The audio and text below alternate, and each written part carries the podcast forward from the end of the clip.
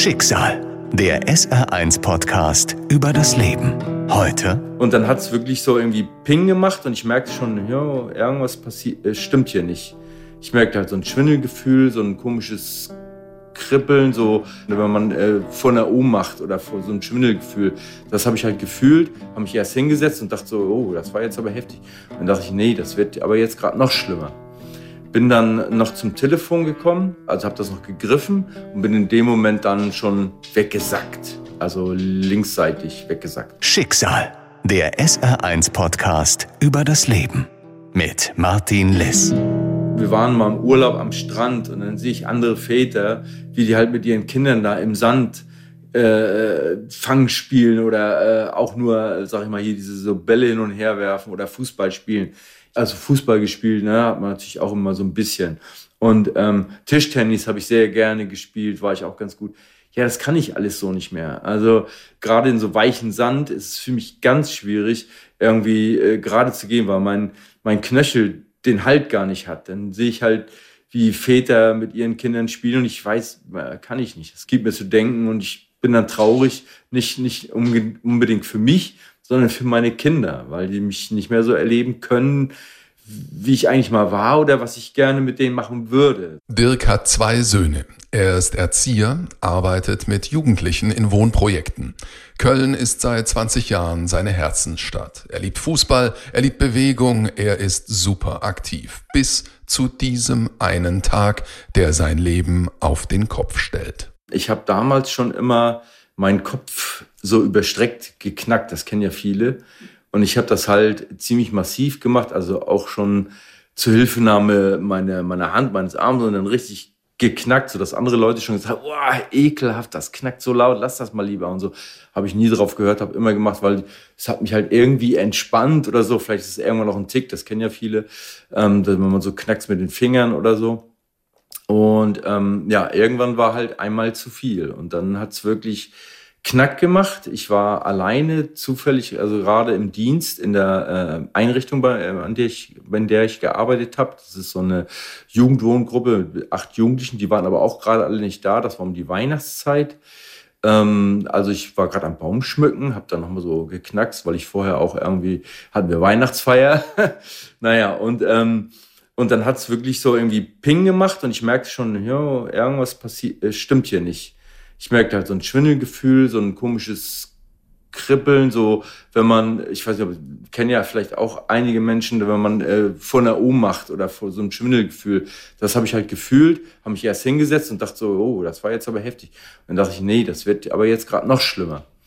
Bin dann noch zum Telefon gekommen, habe das noch gegriffen und bin in dem Moment dann schon weggesackt also linksseitig weggesackt. Also es ging alles ziemlich schnell. Ich konnte auch schon sehr schnell wenig sehen. Habe dann wirklich noch 112 gewählt, also der Notruf. Und äh, ja, habe dann schon in, in, dem Moment nicht mehr so richtig klar sprechen können. Wurde von der äh, Notrufzentrale wirklich so be beballert mit, mit Worten. Also, wer sind Sie? Wo sind Sie? Was haben Sie? Das ist passiert? Und ich mal so, äh, ja, Hilfe, Hilfe, Wohngruppe, äh, Hilfe und so. Ich konnte nicht viel sagen. Der, der Mann am anderen Ende hat dann wirklich gesagt so, ja, ich verstehe dich nicht. Dusch, aufgelegt. Und ich denke so, hä, Moment mal. Äh, da dachte ich ja, dass, dass äh, so ein Notruf wie so eine Telefonzentrale ist. Das heißt, man gerät vielleicht auch mal an eine, andere Person und ähm, habe dann nochmal angerufen. Nochmal angerufen, war wieder der gleiche dran. Ja, äh, wer sind Sie? Ich sage, Hilfe, AWG, ich konnte nicht sagen, wo ich bin. AWG heißt Außenwohngruppe. Und Ensen, Ensen. Und der hat halt nur, ne, zack, wieder aufgelegt. Also ich weiß nicht mehr so genau von dreimal, aber ich habe es wohl dreimal versucht. Und äh, ich dachte, das wäre das zweite. Beim dritten Mal hat er dann gesagt, ähm, auf Kölsch, also ich habe ihn wieder erreicht, wieder angerufen. Und er sagte, ich verstehe dich nicht, verstehe dich nicht. Und dann auf Kölsch hat er dann so gesagt, weißt du was, such dir mal jemand, der beste sprechen kann. Tsch, aufgelegt. Und das war für mich so der Moment, wo ich dachte, okay, wenn du jetzt nichts tust, dann bist du tot. Ja, und dann habe ich halt versucht, mich, äh, bin dann so den Boden entlang gerobbt bis zur äh, Haustür. Das Blöde ist, die Tür ist in einem Flur, der genauso breit ist wie die Tür. Die Tür geht nach innen auf und hat auch noch einen Schließer. Das heißt, ich lieg also davor und muss versuchen, irgendwie diese Tür aufzukriegen. Das war im Grunde ein Todeskampf, den ich ausgeblendet habe. Dirk liegt auf dem Fußboden vor einer verschlossenen Haustür. Er kann sich kaum bewegen, es geht ihm sehr schlecht. Niemand ist im Haus, der Notruf hilft ihm nicht. Er spürt, dass er keine Chance hat zu überleben, es sei denn, er schafft es, Hilfe zu bekommen. An den folgenden Zeitraum hat Dirk keine Erinnerung mehr, aber mit einem unglaublichen Überlebenswillen schafft er es irgendwie, die Tür zu öffnen. Danach setzt seine Erinnerung wieder ein. Dachte noch so bei mir, weil es war der 19.12.2015, das weiß ich alles noch. Ähm, zwei Tage vorher habe ich noch Star Wars geguckt im Kino. Äh, äh, und ähm, ja, dachte ich noch so, ja, ich robb jetzt nicht ganz raus. Nachher sterbe ich noch an Unterkühlung und nicht an, an irgendeinem anderen äh, Vorfall, der hier war. Ja, und dann habe ich mich halt so halb drin, halb draußen befunden, habe immer gerufen, Hilfe, Hilfe, Notarzt, Notarzt. Und zum Glück war das ja ein Reihenhaus. Das heißt, die Nachbarn sind nicht weit entfernt. Und die Nachbarin ähm, stand wohl am Fenster und hat abgewaschen ähm, und die sind da alle immer natürlich sowieso super freundlich und dem bin ich natürlich bis heute dankbar. Die hat dann da abgewaschen und hat zu ihrem Mann gesagt, ey du Peter, mach doch mal den Fernseher leiser, da ruft doch einer. Und dann hm, gehört und ja, hm, ja, und dann sind sie halt raus, haben erstmal nichts gesehen, weil auch noch eine große Hecke vor war und haben dann äh, erst die Polizei gerufen, dann haben sie mich gesehen, dann haben sie den Notarzt noch gerufen. Ja, und bis äh, dann kam halt der Notarzt, Polizei etc. Und die dachten auch so, hä, der sieht so jung aus, der kann doch jetzt nicht schon einen Schlaganfall haben, aber das war halt so. Und ähm, ja, und dieses, ich weiß halt nicht, wie lange das gedauert hat, also vom, vom Eintreten von diesem Schwindel bis der Notarzt kam, bis ich, also das, das, bis ich die Tür auf hatte, das weiß ich nicht. Und ähm, äh, ich, man weiß nur, dass von, von Auffindezeitpunkt bis ins Krankenhaus ist eine Stunde vergangen. Und ich habe mir halt eine, eine Arterie vertebralis heißt die, also das ist eine Halsschlagarterie, die habe ich mir eingerissen. Der Thrombus, der sich dann da äh, gebildet hat, um diese Arterie wieder zu verschließen, ist halt direkt in meine äh, Hauptschlagader vom Hirn, in die Basilaris, wenn das jemand was sagt. Und äh, normalerweise zählt da jede Sekunde. Und äh, wie gesagt, da sind mehr, mehr, eine Stunde und noch mehr Zeit vergangen und ich bin dann ins Krankenhaus. Mit 45 Jahren erleidet Dirk einen Schlaganfall. Aber warum? Er ist gesund, sportlich und schlank. Ja, der Arzt hat halt gesagt, so ähm, die beiden äh, Wehen, die halt äh, hinten am, im Hals verlaufen, die verlaufen durch ähm, Wirbel. Und durch dieses Knacken, sagt er, das ist ähnlich wie ein Strohhalm, den man immer wieder, also wäre eine Erklärung, wie ein Strohhalm, den man immer wieder knickt. Irgendwann ist er halt durch, hat er gesagt. Die Überlebenschance in Dirks Fall liegt bei ganzen drei Prozent. Er wird in der Stroke Unit, also der Schlaganfallabteilung der Klinik Meerheim, versorgt. Die Operation dauert sechs Stunden. Das Verrückte war, gerade bei dem Fall, bin ich nach der Narkose schon wieder aufgewacht. Also die dachten also, hä, geht gar nicht. Ich hatte irgendwie eine dreiprozentige Überlebenschance und äh, 80 Prozent der Menschen, die so einen Verschluss haben, die sind nicht so wirklich wiederhergestellt oder also man hat dann eine sehr hohe ähm, Tödlichkeitswahrscheinlichkeit. Und ein paar Tage danach äh, ist auch Roger Cicero, der ist, der ist, hatte ähnlichen Verschluss auch bei Basilaris oder Hirnschlag und ähm, der ist halt nach, direkt ins Krankenhaus und der ist verstorben. Also das war wirklich da höchste Not. Aber wie gesagt, sehr ungewöhnlich, dass ich aufgewacht Die haben sich alle gewundert. Das Verrückte ist, ich war ja in der Nacht rechts war ich ähm, betroffen und äh, links konnte ich alles machen. So war das. Und ich bin eigentlich Linkshänder. Jetzt war es auf einmal so, irgendwann konnte ich all diese Sachen wieder wahrnehmen, Menschen, äh, Sachen und meinen Körper so ein bisschen und habe dann ähm, natürlich versucht, so mich rechts wieder zu bewegen. Und dann dachte ich so, hä? Oh, funktioniert ja. Rechts funktioniert, alles in Ordnung. Und dann merkte ich halt irgendwie nach kurzer Zeit, oh, jetzt ist links aber total Matsche. Also hat sich das irgendwie verschoben oder in dieser Hirnregion ist dann, das wandert halt gerne dass äh, ich dann äh, linksseitig eine Hemiparese jetzt habe, also linksseitig gelähmt bin, sozusagen, nicht gelähmt, eingeschränkt, wie auch immer man das nennen möchte.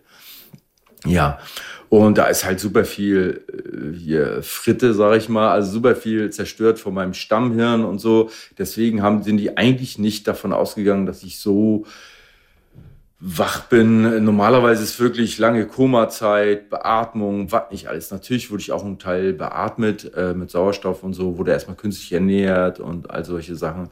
Aber das habe ich alles relativ schnell abgelehnt gesagt, nee, ich will das nicht mehr, ich will jetzt die dicke Dinge in meiner Nase. Äh, das war auch, glaube ich, nach 24 Stunden, 48 Stunden. Ähm, ich sage, das muss ja raus, ich kann nicht schlafen mit so einem Ding in meiner Nase.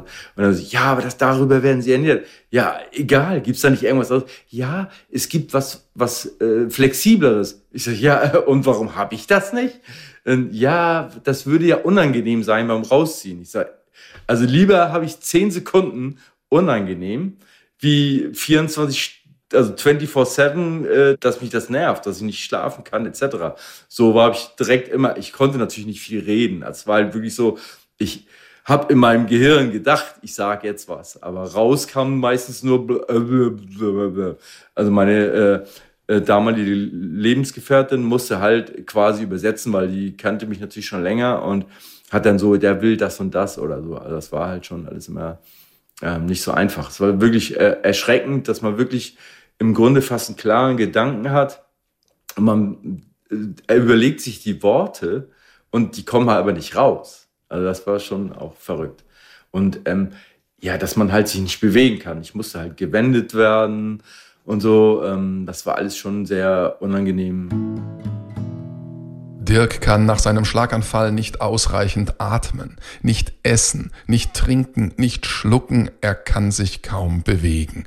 Und um die Hilflosigkeit komplett zu machen, auch sprechen geht kaum mehr. Das ist nicht so einfach erstmal zu verpacken auch. Aber für mich war da erstmal das äh, größte Problem wirklich dieses, bin ich noch ich, kann ich noch klar denken? Und das war aber das Verrückte oder Gute an der Zeit, in der ich jetzt am Krankenhaus lag. Das war um die, war ja um die Weihnachtszeit. Und die hatten da relativ wenig Personal. Auch äh, Physio, Ergo war jetzt eigentlich nicht mehr so groß angesagt da.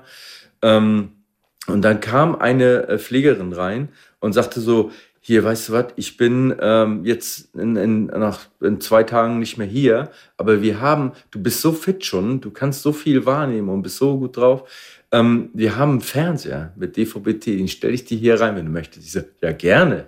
Und dann konnte ich halt wirklich, ich habe Quiz-Sendungen geguckt, um halt mein Gehirn zu checken. Kann ich da mitraten noch und bin ich noch äh, kognitiv auf der Höhe? Und also das war, war äh, super. Aber Dirk macht nicht nur gute Erfahrungen. In überlasteten Krankenhäusern mit zu wenig Personal, da gehen auch den Pflegerinnen und Pflegern schon mal die Nerven durch.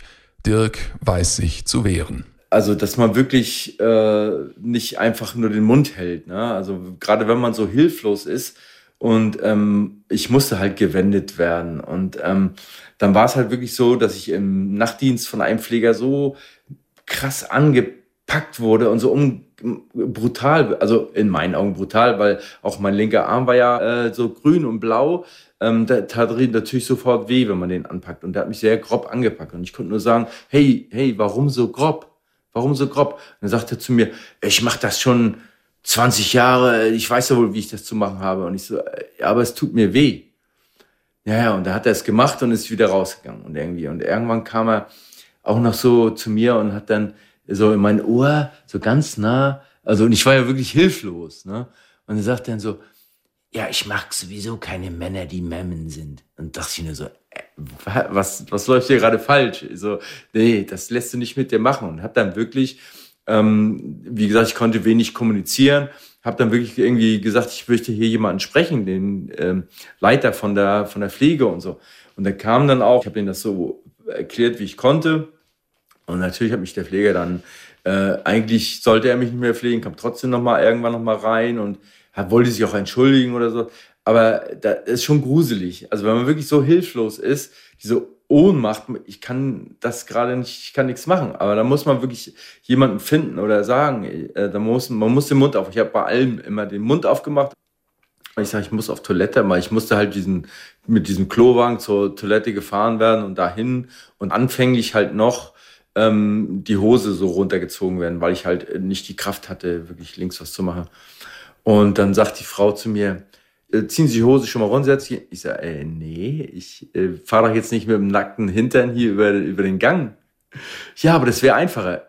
Ich, was macht das für Sinn, äh, wenn ich jetzt äh, da oder hier? Ich sage, das macht, ich sage, da konnte ich auch nur sagen, ein bisschen Menschenwürde würde ich auch noch gerne übrig behalten. Da hat sie es halt gemacht, haben hingefahren und da habe ich dann selber schon gesagt, hey verdammt, ich habe eigentlich einen super sicheren Stand. Und dann habe ich schon gestanden und dachte so, die Hose runterziehen, das kriegst du auch noch hin.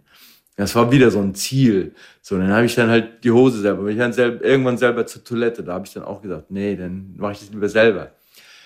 Die hat sich im Nachhinein natürlich auch noch entschuldigt und ähm, dachte, ja, so viel Stress und ist wirklich so. Also ich will denen überhaupt keinen Vorwurf machen. Also wenn man gesehen hat, wie wenig Personal, also eine Person irgendwie für äh, 30 Zimmer und ständig geht da diese Klingel. Der Zimmernachbar raubt ihm den Schlaf. Der Kaffee schmeckt scheußlich. Dirk macht anfangs noch wenig Fortschritte. Er steht noch nicht sicher und stürzt, wodurch sein Ohr schwarz wird. Alles wenig erfreulich. Was ihn jetzt rettet, sind Humor, Trotz und Kampfgeist. Ich hatte da auch einen äh, Krankenpfleger, mit dem hatten wir, hatte ich sehr viel Spaß und so. Wir haben da echt verrückte Sachen gemacht, wo da manchmal ein bisschen auch bekloppt. Äh, ja, aber ich habe das halt direkt mit alles mit Spaß und ein bisschen sehr Verrücktheit genommen, weil ich sehr positiv da irgendwie dachte, ja, wird schon, wird schon.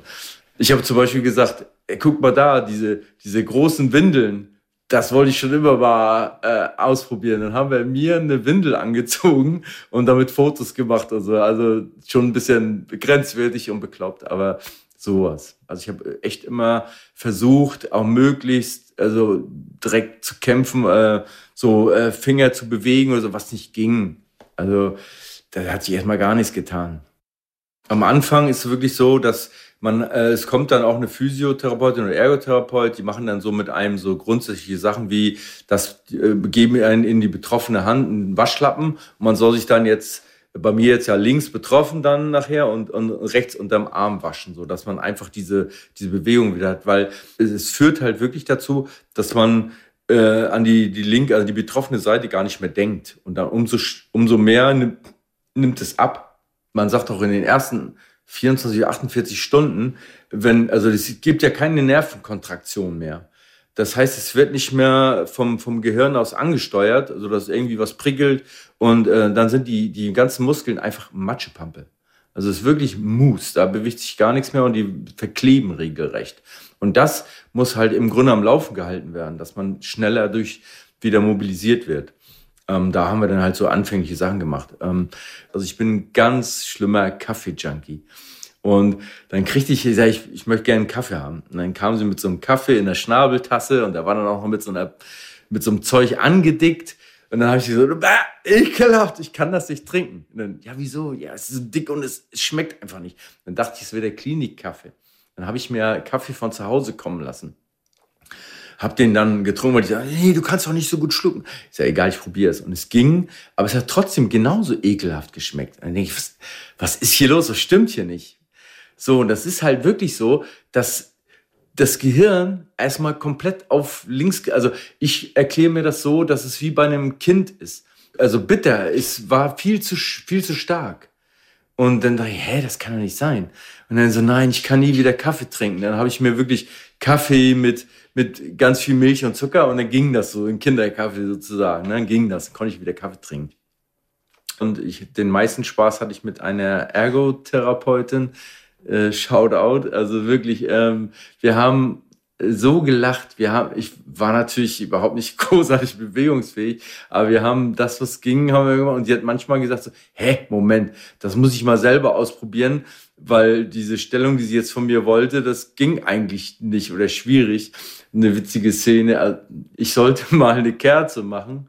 Äh, das konnte ich. Äh, und äh, habe aber dann äh, ein paar Winde fliegen lassen sozusagen. Und wir haben uns be ölt vor Lachen und davon gibt's Videos und so. Also ich habe halt, also nicht von dem Pups, aber äh, von dem Lachen her und es sah echt schlimm aus, wie ich mich äh, ähm, in diese Spastik quasi hineinlache oder so. Ich kann das selber irgendwie gar nicht gut angucken später, aber es war halt trotzdem witzig. Wir haben immer so Sachen gemacht und wir haben uns totgelacht und die anderen äh, Therapeuten haben gesagt, was macht ihr da und so. Ne? Die dachten, also wir hatten so viel Spaß und es gab natürlich so Übungen, die man, äh, wo man so einen Kegel an, an den Mund führen soll um, äh, oder irgendwie hochheben soll. Da habe ich gesagt, ah, ich muss für später üben, Kölsch zu trinken.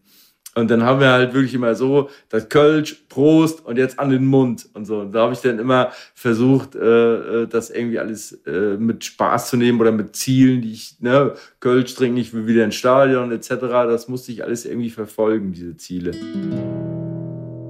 Inzwischen ist Dirk in der Reha. Er strampelt auf dem Ergometer. Er übt seine Finger zu bewegen. Er will unbedingt wieder Treppen steigen können und er trainiert besessen. So lange, bis er es kann. Ich wurde ähm, gerne genommen als so ein Demopatient.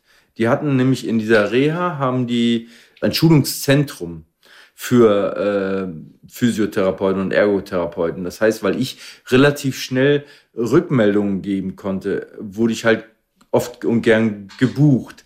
Und äh, da wurde halt entdeckt, dass ich irgendwie so schmerzunempfindlich bin, weil es war halt so, die, man hat halt so ein Schema, sag ich mal, der Physiotherapeut drückt hier, drückt an A, da muss sich B bewegen, so ungefähr ist, so sage ich es einfach vereinfacht. Und bei mir war es halt nicht so. Und dann hatten wir da halt irgend so eine Koryphäe, ich weiß leider den Namen nicht mehr, als Ausbilderin und die sagt so, ey, was stimmt mit dem nicht? Und hat wirklich, ähm, äh, sagt sie, ich habe auf dem Heimweg, ich habe zu Hause darüber nachgedacht, äh, und morgens ist es mir dann eingefallen, ähm, es gab mal was. Und ich sage, jetzt kommt so. Und dann, äh, es gibt was aus der äh, griechischen oder römischen Mythologie. Und ich sage, hä, was? Ja, ähm, eine Stadt wurde belagert irgendwie von irgendwelchen anderen und dann ist einer rausgegangen und der hat halt seine Hand ins Feuer gehalten und die ist komplett verkohlt. Der hat sie wieder rausgezogen und hat gesagt, so, und so sind wir alle drauf. Wollte uns angreifen. Da sagt sie jetzt nicht so extrem, aber du bist halt, also du, dir machen Schmerzen nicht so viel. Wir müssen unsere Therapieansätze äh, hier einfach anders machen. Du musst mehr Eigenmobilität äh, müssen wir erlangen. Also, dass du halt mehr von dir ausmachst. Und ähm, ab dem Zeitpunkt hat sich so viel verändert. Während eines weiteren Reha-Aufenthaltes bekommt Dirk ein kleines Gerät und das macht ihm das Gehen viel leichter und eröffnet ihm nebenbei eine ganz neue Welt. Also es ist eine Manschette, die trägt man am, unter, unterhalb vom Knie und die gibt einen Elektroimpuls auf den Nerv und auf einen Muskel. So, und dann wird der Fußheber aktiviert. Und das habe ich da unten angetestet und da hat auch der, der äh, Orthopädie-Techniker gesagt, so, boah, das schlägt aber super an. Das war wirklich keine zehn Minuten und die Veränderung war so stark, dass ich habe mal ein Vergleichsvideo gemacht. Da sieht man einmal ohne und einmal mit. Das ist so gravierend, wie ich da nicht diese diese äh, mit meiner Hüfte so komisch hochgehe, was natürlich auch dann wieder zu Rückenschmerzen geführt hat, etc., sondern eher einen geraderen Gang bekomme. Und da bin ich der auch so dankbar. Die, ne? Und das hat, einige Leute kennen das bis heute nicht oder einige Therapeuten. Das ist, das ist so, so FES, also im Grunde wie eine Orthese, die man in den Schuh steckt und am, am Bein und am, am Unterschenkel anbringt, nur elektrisch. Und ähm, das ist viel angenehmer, weil man kann ja sein eigenes Schuhwerk benutzen. Man ist, muss nicht immer irgendwo diese Orthese reinschieben schieben und umschnallen und so. Ich bin früher viel, ne, wie ich schon sagte, gelaufen, gewandert, berg hoch, berg runter. Und das war auch was, das wollte ich auch wieder. Ne? So äh, einfach irgendwo hin in den Bergen oder sonst wo äh, rummarschieren. Und das hat mir da, äh, auch eine neue Welt eröffnet, sag ich mal. Also da, das war wieder ein Schritt, so als ich damit gehen konnte, super. So, und da habe ich halt geguckt, so wer ist der Hersteller, ich bin ja interessiert. Und dann bin ich auf der Webseite gewesen, da stand dann Model- und Demo-Anwender gesucht. Und ich so, hör, na gut, dann, wenn wir eh beim Foto machen sind, dann machst du auch mal Fotos. Dann habe ich dann Fotos gemacht mit, mit dem Hund, äh, mit Hildegard und äh, mit mir, wie ich dann so gehe und Video und so. Und habe das hingeschickt. Und da kam erstmal nichts. Vier Monate später ungefähr, da waren wir gerade irgendwie äh, auf dem Weg in, in, in den Urlaub oder aus dem Urlaub, rief dann äh, die Firma an und sagte so, ja hier, wir haben ein neues Produkt oder einen Nachfolger und wir hätten Sie gerne als äh, Werbegesicht oder für ein Video. Und ich so, hä? Ja, klar, bin ich dabei. Ne? Ja, ja, ich bin ja jetzt ähm, Model und Dämon, wenn er. Das ist wirklich so. Meine Mutter hat natürlich immer gesagt, ich sehe schön aus, ich bin Model. Aber so wäre ich da wahrscheinlich nie reingerutscht. Und äh, das äh, bringt mir Spaß. Das hätte ich so ja auch nie gemacht. Und das sind so Sachen so, nat natürlich hätte ich es nie gemacht, logisch. Aber trotzdem, ich habe es halt gesehen, so, hey, bewerb dich mal. Äh, eine sagt vielleicht, ach Quatsch, aber nee, ich sag, man muss einfach genauso Sachen machen. Ne? Sonst kriegt man das auch nicht zurück oder man hat das Glück nicht. Das ist ja auch ein super Ausgleich zu meinem Job, der natürlich auch nochmal viel mit, mit, mit äh, Gehirnleistung zu tun hat oder beziehungsweise mit Gemütsleistung, weil es ja nicht, ich arbeite ja nicht körperlich, sondern ich arbeite ja mit, mit Kindern und Jugendlichen. Also ich nehme jetzt persönlich nichts mit nach Hause unbedingt. Es gibt aber Menschen, denen das, äh, dieser Job wirklich äh, hart äh, äh, zu schaffen macht. Ähm, ich kann das ziemlich gut abschalten, so sagen, hier, das ist der Job, wenn da Sachen passieren. Natürlich gibt es aber nicht nur Fortschritte. Als Dirk aus der Reha nach Hause zurückkehrt, erlebt er einige Schockmomente. Rückkehr in einen Alltag, wo plötzlich nichts mehr so funktioniert wie vorher. Ja, das war ja so, also ne, Reha läuft und läuft und dann bin ich halt irgendwann raus nach Hause und ähm, ja, da ist dann wirklich so, wenn man so dann in den Alltag kommt, äh, ne, wenn ich zum Beispiel, man will einen Tisch decken und man kann erstens nicht so vernünftig dahin gehen und man kann auch nicht jetzt noch mal zwei Teller, nicht mal zwei Teller tragen. Da habe ich dann schon manchmal einfach da gestanden und geweint, so, ne, weil ich denke so, scheiße, kannst die einfachsten Sachen nicht mehr. Ähm, dann hätte ich auch natürlich mich äh, in so meine Depression, sag ich mal, äh, ich hätte mich wegkriechen können und sagen können, ja, das wird hier eh nichts mehr. Ähm, macht keinen Sinn. Diese Momente gab es, also will ich gar nicht abstreiten. Äh, aber ich habe immer gedacht, so, nee, das darf aber nicht, das darf nicht das sein, es darf nicht alles sein. Ich muss, muss hier irgendwie rauskommen. Und da habe ich dann äh, mir auch äh, Hildegard, also mein Hund, angeschafft. Ich dachte so, wenn ich kann jetzt hier ab 9 Uhr, wenn alle aus dem Haus sind, einfach im Bett liegen bleiben und nichts machen und dann mich meiner meine Depression ergeben oder ich muss irgendwen haben, der mich auch rauszieht und ein Hund muss nochmal ähm, Gassi gehen denke schon, dass ich relativ positiv bin. Ich sehe auch gerne, gerne mal was schlecht, aber in dem Fall war es halt so, ich will das halt wieder können. Ich will wieder ins Stadion gehen und jubeln können. Ich will ähm, wieder von A nach B gehen können. Ich will wieder arbeiten. Äh, und, äh, äh, da war halt so diese Motivation. Ne? Der Hund hat mir geholfen, natürlich auch so meine Kinder, dass ich für die ja da sein will, dass ich äh, eigentlich so mit denen wieder Fußball spielen äh, können möchte. So eigentlich das, was ich früher auch alles in der, in der Kindheit erlebt habe, so irgendwie. Nicht nur den Alltag, auch seine Partnerschaft erlebt Dirk jetzt völlig anders. Es war natürlich so, dass vorher das vielleicht schon alles nicht mehr so rosig war. Man hat an der Beziehung festgehalten, auch wenn man unglücklich war. Also ich für meinen Teil, aber ich kann nicht für sie sprechen.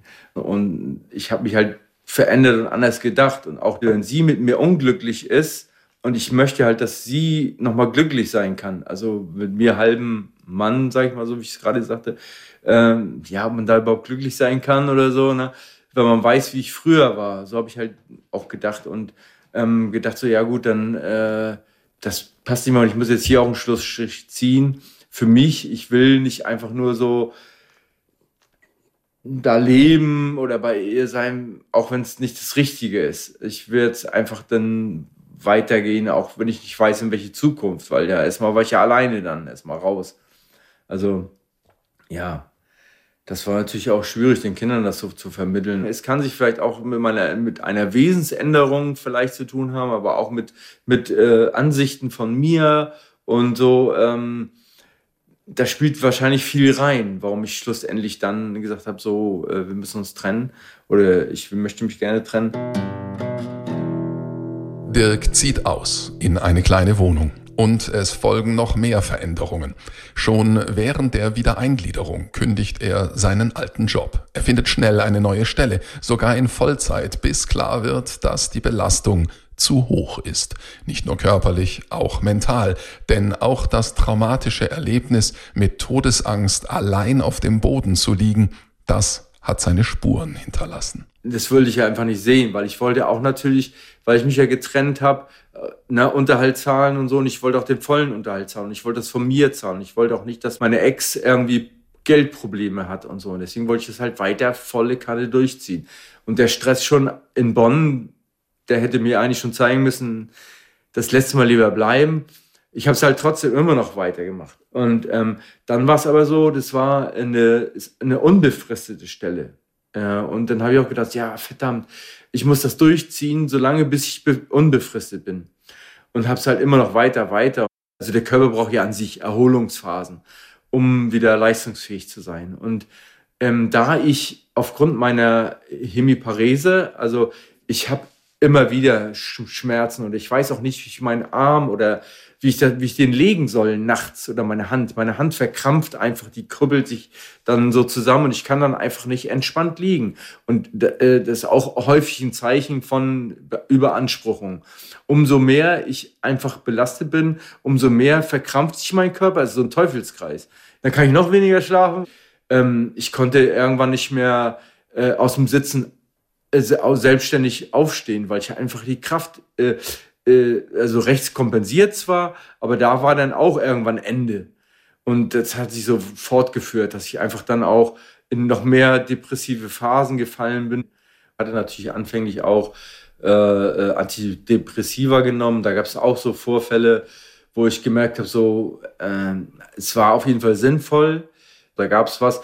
Da war ich auch mit Freunden ähm, äh, sind wir nach Berlin gefahren, um da den FC spielen zu sehen.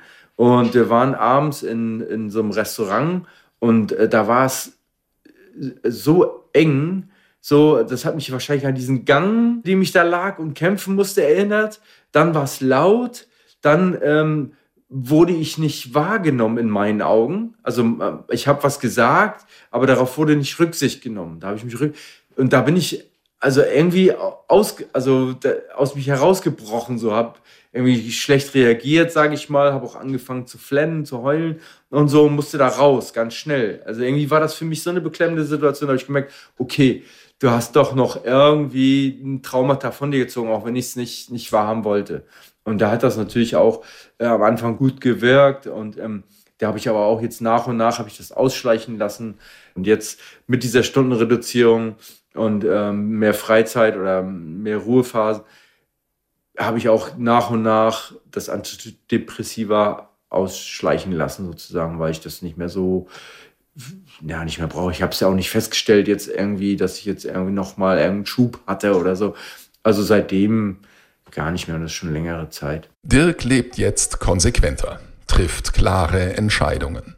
Das, was er tun will, das tut er. Mit einer neuen Partnerin, drei Hunden und einer Katze hat Dirk ein neues Leben begonnen. Er hat eine neue Stelle als Erzieher. Er modelt und er bastelt an HiFi-Anlagen. Und ganz wichtig, das Fußballstadion. Ich bin nicht der Mensch der Ruhe, äh, als Entspannung empfindet, sondern ich gehe ins Stadion, um da ein Bierchen zu trinken und zu grölen. Und es ist mir egal, wie die spielen. Also so, ne, ob die jetzt gewinnen oder verlieren. Ich will einfach da Spaß haben mit meinen Leuten und äh, das ist immer super angenehm, weil da, da, da denke ich auch nicht an jetzt meine Einschränkungen und so. Ich will es immer noch nicht, werde es auch, glaube ich, nicht akzeptieren, dass ich nicht mehr so bin wie früher wurde ganz am Anfang schon betitelt mit, ja, hier, das ist Dirk, unser Quotenbehindert. so, ich nehme es ja mit Humor. Ich bin ja auch wirklich, ich mache ja auch Späße darüber. Oder ich, also da bin ich nicht fies drum, das ist mir egal. Also, ja, ich bin ja auch nicht der klassische, irgendwie, der sich, der sich verkriecht oder so. Wenn ich Leute sehe, die mit so einer Hemiparese kämpfen, und ähm, ich sehe, die, die haben entweder so eine alte Orthese oder die haben gar nichts und schleifen ihren Fuß über den Boden und denen geht's schlecht. Da, da versuche ich hinter, in meinen Möglichkeiten hinterher zu rennen und quatsch die einfach an und sag so, hey, hier gibt's was, das hilft total, äh, das müsst ihr ausprobieren. Ähm, man denkt eigentlich, wenn man jetzt in so einer Situation ist, denkt man, es wird einem geholfen. Aber es, ich habe ja viele Momente erlebt, wo einem entweder nicht geholfen wird oder man ist halbwegs selbstständig, dann wird man nicht gesehen. Die denken so, ja, der, der packt das schon. Das Erste, was man machen muss, ist wirklich den Mund aufmachen. So, dass man wirklich sagt, ich brauche das und das. Ich möchte gerne, im Krankenhaus gibt ja ähm, auch so einen sozialen Dienst und so, ich möchte mit denen sprechen. Hätte ich nicht eine Familie gehabt oder jemand im Hintergrund, der mir auch Sachen bringt, der mir Wäsche wasch, wäscht, etc. Man ist relativ verloren. Das potenziert sich ja, denke ich mal, auch auf das Empfinden, also Gemütslage, dass man sich dann wirklich in so eine Depression verliert, sondern nee, vorwärts gehen, ähm, machen, also man muss wirklich auch Sachen, äh, wenn die dann sagen, nee, das geht aber nicht, man muss sagen, doch, ich will das aber, ich will das aber ausprobieren. So, ob das geht. Das kannst du mir nicht sagen. Du kannst mir nicht in den Kopf gucken. Das kann mir bis heute keiner. Und ich will mir nicht mehr anmaßen, jemand anderem mit der Hemiparese zu sagen, ähm, äh, ich könnte ihn irgendwie ein, Stück weit verstehen, weil der, der kann ganz andere Gedanken oder Auswirkungen haben. Also wie jemand, der sagt, ja, ich kann das verstehen, ich war auch schon mal, hat auch schon mal mein Bein gebrochen oder so als Beispiel. Das kam ja auch schon. Ich sage, ja, aber das kannst du nicht vergleichen. Also, warum kratzt es dann im, im, im äh, Gips? Ja, weil da die, die Nerven am Vibrieren sind und weil es juckt. Wenn man einen Schlaganfall hatte, dann juckt da nichts mehr. Ist einfach tot. Ist ja lapprig. Und wenn man das nicht beachtet, also wenn man nicht offensiv damit umgeht, dann wird es immer weiter verkümmern. Ich habe ähm, äh, die Erfahrung gemacht, ja, man muss von Sekunde eins versuchen, das zu akzeptieren, zu mobilisieren, damit zu arbeiten. Wir haben mir das mal gesagt auch, wenn ich meinen Arm irgendwie nur so, äh, blöder Arm, der kann ja gar nicht. Nee, nicht ver verteufeln, sondern sagen so, hey, ich schaff das oder du musst ihn sehen oder du musst, weil sonst werden diese Nervenbahnen nie wieder hergestellt oder nur schwierig. Also umso, umso länger man wartet, umso länger braucht man, um das wieder zu aktivieren und versuchen, irgendwelche Hilfsmittel zu finden, die es geht. Also wirklich, ne, das ist das, was mir am meisten geholfen hat. Also dieses Tipps, Tipps von anderen, kleine Tipps von anderen Menschen und dann kämpfen. Also wirklich so, für, entweder für sein Recht oder für seine Mobilität kämpfen. Und auch zu sagen so, nee, ich will mich verändern, weil es mir damit besser geht. Schicksal, der SR1-Podcast über das Leben. Alle Folgen in der ARD Audiothek und auf vielen anderen Podcast-Plattformen. Eine Produktion des Saarländischen Rundfunks.